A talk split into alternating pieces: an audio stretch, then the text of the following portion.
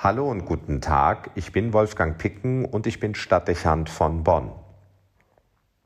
Viele strömen ins Bonner Münster. Das geistliche Zentrum der Stadt ist wieder zugänglich und eine große Zahl von Menschen kommt, um diesen Ort zu sehen und zu erleben. Die Sehnsucht scheint groß, nachdem das Gotteshaus mehr als vier Jahre nicht zugänglich war, damit es einer Generalsanierung unterzogen werden konnte. In Zeiten, in denen die Kirche schmerzlich erleben muss, dass sie viele verlassen und aus ihrer Gemeinschaft austreten, zeigt sich hier ein gegensätzliches Bild. In Scharen kommen sie und lassen sich von der strahlenden Schönheit des Raumes beeindrucken. Am vergangenen Wochenende waren es bereits mehrere tausend. Gefühlt hatte man am Mittag des Allerheiligenfestes bei der Öffnung des Portals nach der Festmesse den Eindruck, dass der halbe Münsterplatz mit Wartenden gefüllt war. Beinahe unüberschaubar wirkte die Zahl derer, die sich zeitgleich in der Basilika aufhielten. Auch an den letzten Tagen zeigte sich trotz schlechterem Wetter und der Tatsache, dass die meisten arbeiten müssen, ein unaufhörlicher Andrang auf das Hauptportal der Münsterkirche.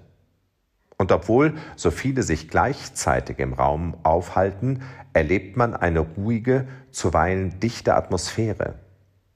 Ohne weitere Hinweise nehmen sich die meisten Besucher zurück und gehen wortlos und mit viel Respekt durch das Innere des Münsters. Es ist nicht zuletzt die Kraft des Ortes, die beeindruckende Wirkung der Architektur, die vom Licht erzeugte Atmosphäre, das golden strahlende, den Raum überstrahlende Apsismosaik und die warm und bergend erscheinende historische Malerei an den Wänden des Hochchores.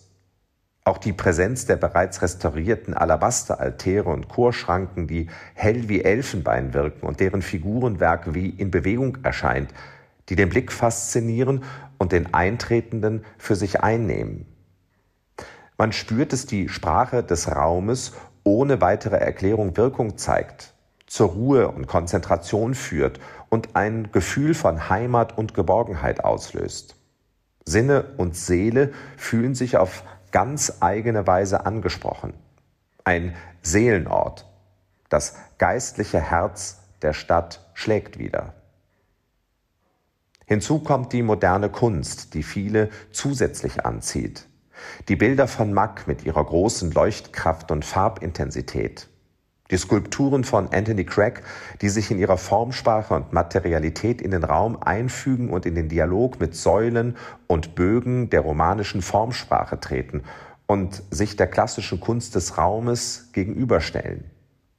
Die Kerze von Gerhard Richter, die in einer Nische der Nordwand wie ein Andachtsbild erscheint, wie ein Opferlicht, das stellvertretend für jeden brennt, der hier ein- und ausgeht, still und bescheiden, aber doch voller Kraft.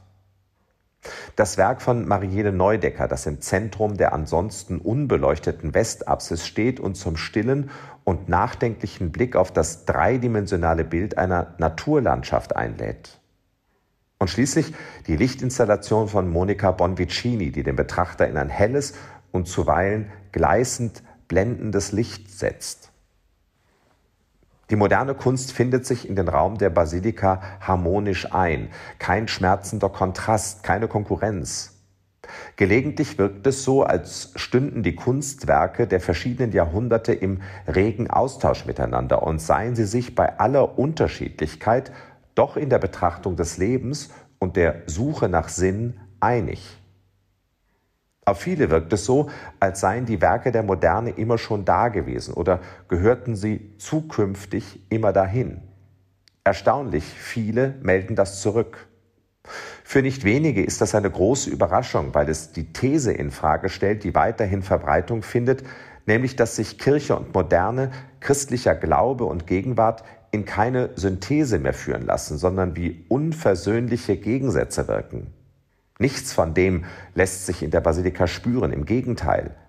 Man erlebt einen anregenden Dialog und eine große Harmonie, was nicht wenige zu der Empfindung führt, dass ihnen als moderner Mensch Glaube und Kirche plötzlich näher stehen, als sie es angenommen hätten.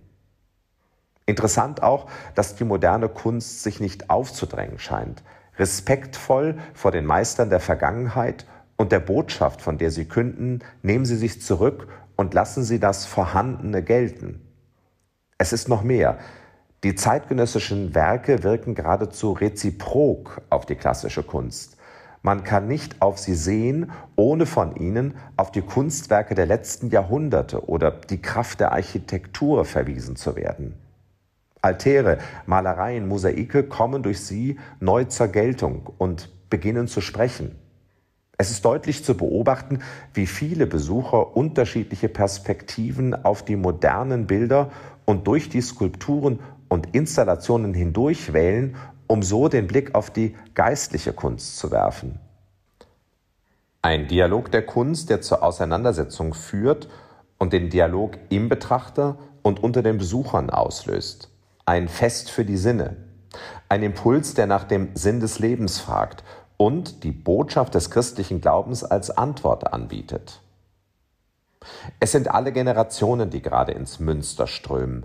Unter den Besuchern finden sich zufällig kommende und solche, die eine besondere Verbindung zur Basilika haben, weil sie mit dieser Kirche etwas Biografisches verbinden. Sie wurden dort beispielsweise getauft oder haben dort geheiratet. Die einen kommen, weil sie neugierig sind, was die Sanierung für Veränderungen gebracht hat. Die anderen haben vor der modernen Kunst gehört und haben sich deshalb auf den Weg gemacht. Vielen ist gemeinsam, dass sie diesen Ort vermisst haben. Entsprechend ist eine große Dankbarkeit und zuweilen auch Rührung zu spüren. Nicht wenige fragen nach, wann sie den Raum mit einem Gottesdienst erleben können, kündigen ein Wiederkommen an.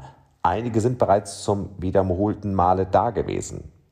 Die Begeisterung ist deutlich und sie hat Wirkung, denn sie hinterlässt eine gute Erfahrung mit Kirche und eine Berührung mit dem Glauben und einem heiligen Ort, der wahrnehmbar die eigene Seele berührt hat.